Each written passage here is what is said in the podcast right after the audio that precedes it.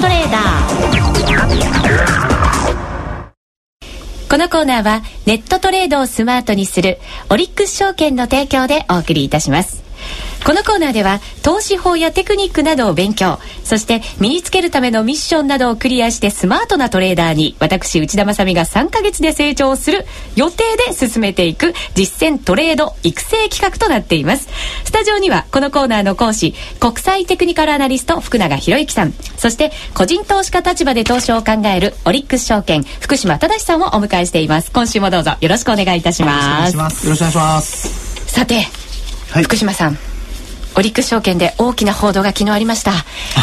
非常にびっくりしましたけれど、あのー、私も当然なんですけどびっくりしました、はい、あ福島さんもびっくりされたんですね、朝の日経新聞を読んでええ。えー、というようなあの状態でしたので、えー、まあ当然なんですけども皆さんあの従業員というか誰も知らないような状態なんであの昨日一日はちょっと戸惑っていたような一日だったんですけども、はい、あのやっぱりあのもうどこのしょあの業界もというかやはりこう再編っていうのはあの将来的にはあのあるのかなっていうのはあの考えていましたので。避けられない現状はあるのかもしれませんね。で、ね、まああのまあ今回マネックス証券とオリックス証券ということで、えー、統合するんですけども、えー、一応5月をめどにっていうことでただあのー今回の件に関しては12月の末の、えー、に予定している臨時株主総会マネックス証券のですねマネックスグループのですね、はい、えー、ホールディングスの方の株主総会を得て、えー、1月の17日に、まあ、株式交換の、まああえー、効力発生日ということで予定してますので、まあ、そこで初めて交換されますよっていうことに、えー、なりました。はい、であの一応まあ業界ではえー、これで、えー、一応2位になるよっていう報道もあったと思うんですけども、えー、あのー、まあ、投資家皆様というかお客様にはですね、あの前向きなあのイメージで本当捉えていただきたいなと、うんうん、で、あの一緒になることで、え今まで以上により良いサービスを、うん、あの当然あの提供していけるだろうということであの統合しますので、はい、あのまあ、引き続きあのよろしくお願いしますと、うん、いうことですね。そうですね、はい、いつも個人投資家の立場で考えてくださってるね、ねはい、証券会社ですので。熱く、ね、話しますので、はいよろしくお願いいたします。さあそれではいつも通り進めていきましょう、はい、えー、さて先週のミッションですが、原油金などの商品相場で勝負せよということで、うん、CFD で勝負をしてまいりました、はい、えー、先ほどもお伝えしたんですがこのコーナーのホームページでは売買についても書き加えたチャートがアップされていますのでぜひそれをご覧いただきながら皆さんも聞いていただければと思います、えー、さて今週の売買内容を振り返ってまいりましょう。まずはトレード日、えー、10月の23日先週の金曜日から今週の月曜日にかけてのトレードということになりました。今回はですね福島さんからもアドバイスをいただいて少し長めに考えてみようかなということで行った取引ということになりましたが、えー、先週のアドバイスをもとに移動平均とそして帰り率なんかを見ながら判断していきました、はい、はい、えー、まず金と原油それぞれでちょっとお伝えしようと思うんですがまずは金です。えー、これはいろんなところからこう判断をしましてそろそろ売りのタイミングなんじゃないかなと思ったんです、はい、かなり上げてきてましたからね、はい、なので1059ドルで50単位を売りで入りました、はい、はい、で同時にロスカットのための逆差し値1064ドルに50単位を買いで、えー、そして利益確定のための差し値も1040ドル。結構下で入れましたけれど25単位を入れました。残り25はそのまま売りで持っておきたいなという感じだったんですね。ねなので、はい、売りの利益確定、えー、売りに行った時のその利益確定は25半分だけ、えー、買い戻しを入れておきました、はい、でその後ですね金の方も入れましたあ原油ですね。ごめんなさい、はい、原油の方も入れました、えー、80.4ドルに10単位をこちらも売りで入れています、はい、もちろんロスカット。そして、えー、これはさらに売りということで、うん、こちらは、えーと、逆差し値を2つ入れてあったんです。80.8と79.4に入れてありました、はい、でそのまま週末を楽しく過ごしまして。はい、そして明けた月曜日、はい、ここでですね原油が結構上にギュイーンと戻ってきたんですよね。でみるみる間にロスカット入っちゃったんです、はい、80.8に、はい、でここでマイナスがですね4万6900円出ました。でそれを見てまだ金は利が乗ってたんです、うん、でこれは一旦手締まった方がいいんじゃないかと思いました、はい、うん、ちょっと自分の考えに自信が、えー、そこでちょっと揺らいじゃった部分もあったんですよね これ正直に言うと。なので、はい、利益が乗ってるうちにえー、利食いしてしまえと思いまして、うん、利食いました、はい、で利益は9万2100円。合計でしますと4万5200円の利益が出た。ということになりますが、はい、その後皆さんもよくご存知の通り、うん、こう上に振らされた後相場は下へガーンといったんですよね、はい、だからそれをそのまま我慢して金だけでも持っていれば、はい。もしかしたら100万近い利益が出たかもしれない。わお、すごいですね。まあ、たらればですけどね。疑似トレードとはいえ、100万というですね、はいうん、えー、ね、丸3つ万円というのはすごいですよ。余る2つか。うん。ね ねいや、そういう、あの、そういう、なんでしょうね、あの、はい、実際のトレードから、えー、まあ、エントリーの方向が合っていたということで、はい、えー、そういうのが見えてきたっていうことはすごくいいことだと思いますよね。えー、で、あのー、まあ、今回のトレードでですね、えー、一つ、あのー、まあ、えー、指標としてはテクニカル的な指標で移動平均線なんかを使われたりしてるわけですね。はい、で、あの、これまでもお話しましたように、ロスカットだとか、あとそれからエントリーというのは、これあの、チャート見ていただくとわかるんですけども、ちょうど売りに入ったタイミングっていうのは、下に価格が、まあ、金もそれから、えー、原油も同じなんですけども、はい、移動平均線を下回ってきたようなところからエントリーしてますので、はい、これはもうグッドです。グッドグッドです。はい。で、あのー、もう一つ、一つだけ、ちょっとこう気になるところというか、はい、あの、これからのあの、まあ、知識としてつけといていただくといいなと思うのはですね、よくあの、原油価格とか金の価格というのが、えー、ドル決済じゃないですか。はい。ということで、ドルが高くなると、ドル高になると売られるっていう傾向がありましたよね。はい、でこのところあのまあ円から見れば円安方向に動いてるわけなんですけども、はい、まあそれが一つあのまあ、えー、週末からえー、今週頭にかけての動きとしてありましたので、えー、まあ、そのあたりも一つこうもし自分がですね先ほどの原油価格の上昇で自信が持てないと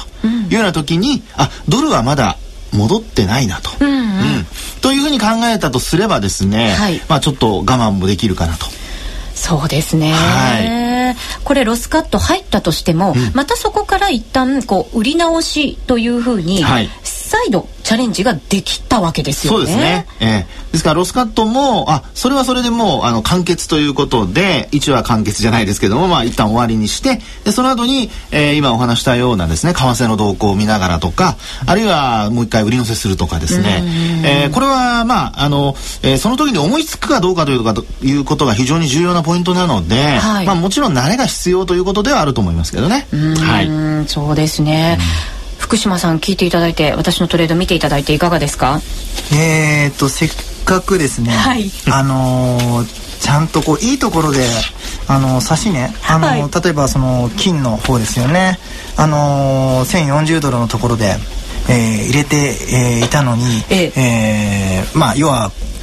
人間の弱いところが出てしまって、勝手にこう方向転換させちゃったわけなんですよね、はい、なんでちょっとチャートから見てもももったいないこう決済の仕方をしてしまっているなと。まあ利益が出たっていう意味では、はい、あの当然丸なんですけども、はい、あのまあ、さっき言ったそのタラレバっていうのもあるんですけどもまあそこのところはあの自分が最初に決めたあやり方で、えー、いてもよかったのかなと。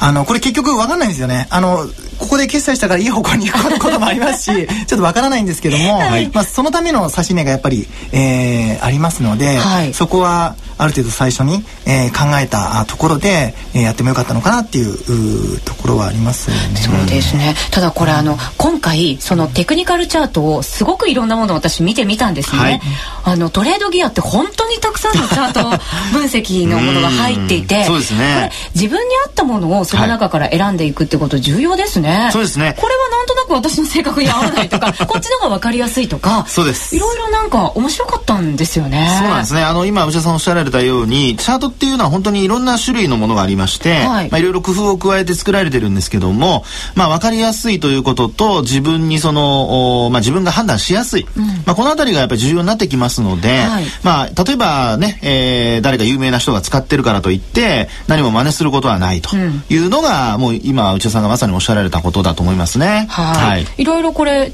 試していただきたいですねトレードギアで。そうなんですよ。もう、ね、あのパパって本当出ますよね。出るんですよ。簡単に出ますね。すねそうなんですよ。で自分仕様にもどんどん変えられるので、でね、この辺はぜひチャレンジしていただければと思います。あともう一つ悩んだのがこのもみ合い相場というのが結構長く続いて、はい、ここからのこう動きっていうのがどんなふうに読んでいったらいいのか。っていうところなんですよね、はい、このもみ合い相場の攻め方も難しいなと思いました、そうですね。あの、うん、もみ合いの時にですねあの注意する点というのは、えー、例えば切り上げ価格を切り上げてるかとか切り下げてるかとか、はい、まあ、そういうようなことをちょっと注意すると、えー、どちらの方向に動こうとしているのかなっていうのが、うん、まあ、なんとなく見えてくる。で、あの、ブレイクするときにですね、こう、終値ベースで、例えば5分足で見たときに、その5分ごとの終値ベースで、えー、方向感がないときは上髭なり下髭をつけることが多いんですけど、はい、5分に近づいてくると、その髭が、髭じゃなくなって実体になっちゃうと。はい、そうなんですよね。えーそういう動きが出てきますので、はい、まあ、そのあたりをちょっとこう、えー、まあ5分経過する直前のとこですね。あのまあちょっとあの言うと大げさですけど電波時計かなんか置いといてですね。5分ね経つごとに動きをチェックすると、はい、この5分の、はい、このろうそくはどんな形だったのかというのを確認していく。そうですね。いよいよなんだか目が離せなくね なってきましたちょっとマニアックになってきました。そうなんです。まあこれデイトレードに限ってですけどね。そうですね、はい、寝不足気味なんですよね どんなろうそくが生まれるのか楽しみでしょうがないんですよね。ちょっとね一つだけ、はい、あのもしかしたらあのリスナーの方もえっ、ー、と2ドルのまああの差で、えー、9万円もあの利益出ましたよっていうことじゃないですか。はい、であのー、結局これあの CFD のこの場合ですねあのー、まず今回取引通貨としてはドルですよとちょっとポイントなんですけども。でかつあの取引の、まあ、調整するための数値が、まあ、ティックファクターっていうのがあるんですけども、はい、そこがですね、あのー、ちょっと違うんですよ。通常の1ではなくてですね例えばゴールでゴールドであれば金であれば0.1とかっていう数値になってますのでその調整額によって、えー、売買単位ちょっと変わってきますので、はい、でたったこう2ドルで、えー、この9万2000っていう利益が出ているのでそこのところだけちょっとあの、まあ、勘違いしないようにというか、うん、インフォメーションシートですよね、はい、そちらで必ず確認してから取引していただきたいなと思います。はい。そのインフォメーションシートはオリックス証券のホームページから取れますよね。はい、ね。この辺りもじっくり見ていただいて確認をいただければと思います、はい、それでは福島さんに評価をいただきましょう。丸三角×でお願いします。あのちょっと難しいんですけどもあの利益が出たんで丸なんですけども、はい、まあ、ちょっとさっき私が言ったようにあのもうちょっとこう自分が最初に考えたあのトレードで、まあ、刺したところで、えー、やっていた方が良かったかなっていうのがあるんでちょっと人間の心理が、せっかく、うん、あのねあの出ちゃったので。あ一応、ま、丸なんですけども丸の、ま、マイナスって変な言い方ですけど丸でもちょっとマイナスの方というかちょっとかけちゃったようなね、うん、ちょっとアンパンマンがちょっと頭かじられたみたいなそんな感じのイメージアンパンマンが食べられちゃった感じ。ちょっとパワーがダウンしちゃった感じですね。ですね。なるほどそうですか。ね。そんなとこですね、はい、そうですね。来週に向けてじゃあちょっとアンパンマンも顔を交換しないといけませんね。いやでも上出来だと思いますよ。本当ですか。一応ねリフレしたので、はい、まあその辺はもうグッドです、今実はまだ売りのポリポジション持ってるんですよ。売りのポジション持ってるんです。もうすごくなってきましたね。ドキドキですよ。はい。さて、それでは今日もミッションを行きましょう。スマートトレーダーへの道。今週のミッションは？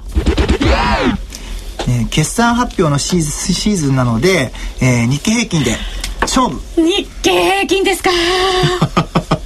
いやいいんじゃないですか日経。そんな簡単に言いますね、はい、結構だって調整局面に入ってきてますよ。うん。ねまあでも、まあ、なかなか決算発表今日のトピックスとの動きとか、はい、いろいろちょっと考えていかないといけないですよね。そうですよね。まあでもこの株式市場ずっとね携わる仕事をしてきましたから、はいここは負けるわけにいきませんね。そうですね。あとこの何時頃にこれトレードするかっていうのもあ時間ですか？ね。えー、どれぐらいがいいですか？時間にやるんであればやはりこう場がね